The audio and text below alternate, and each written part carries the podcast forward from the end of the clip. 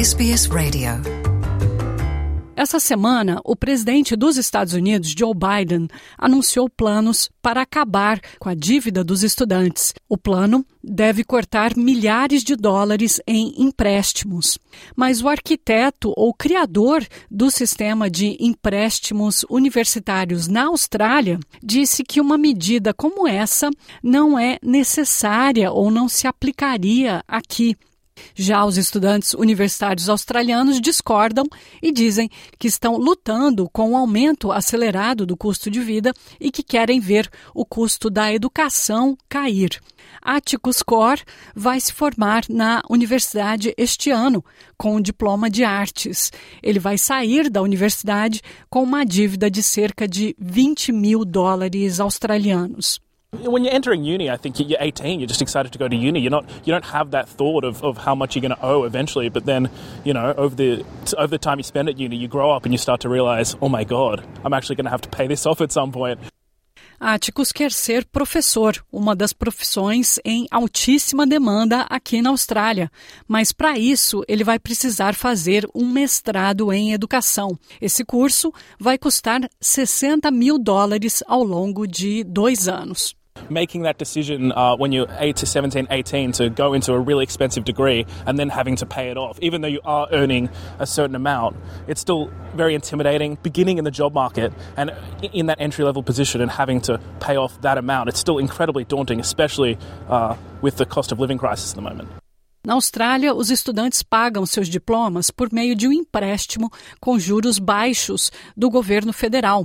Esse empréstimo é conhecido como HECS. HECS. No Brasil, isso é conhecido como crédito educativo, por exemplo. Os juros são fixados na inflação e os estudantes começam a pagar quando ganham 48 mil dólares por ano. Dados da Receita Federal mostram que quase 3 milhões de pessoas têm uma dívida REX atualmente, totalizando mais de 68 bilhões de dólares australianos em dívidas estudantis acumuladas.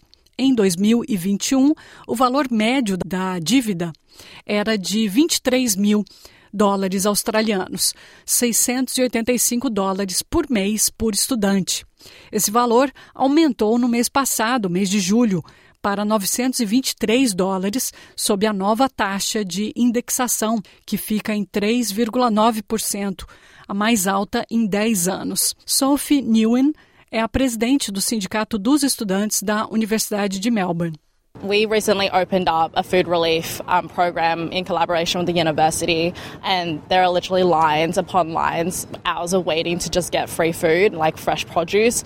And I think that speaks volumes about, you know, the type of student poverty that exists on campus and across the country at different universities. Like, students are doing it tough, and it's been a trend for a while, and I don't think COVID has obviously made that any better.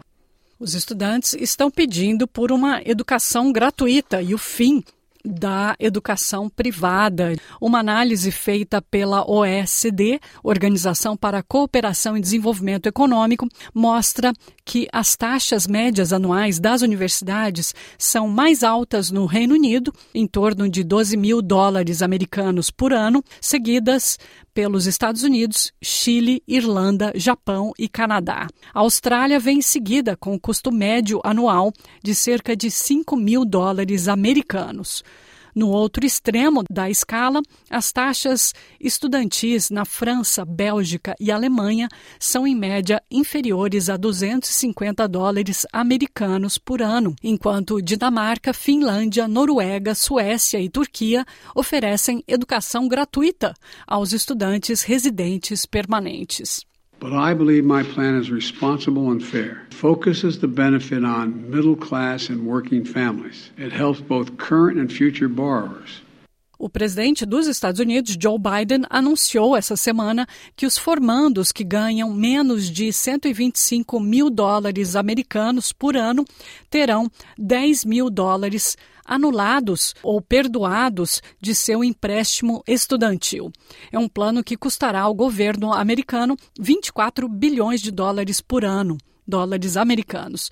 Um dos arquitetos do sistema REX da Austrália, o professor Bruce Chapman, disse que um plano semelhante não é necessário aqui. In the US, the student loans are such that they have to pay it back no matter what their circumstances are. So if they're unemployed or they just graduated, they're looking for a job, or they've got part time work, they've got to pay back their loan no matter what. And that means when labour markets are a bit chaotic, as they have been with the pandemic, there's a lot of graduates who are unable to pay their debt. Bruce Chapman disse que a redução da dívida estudantil na Austrália pode levar a impostos mais altos.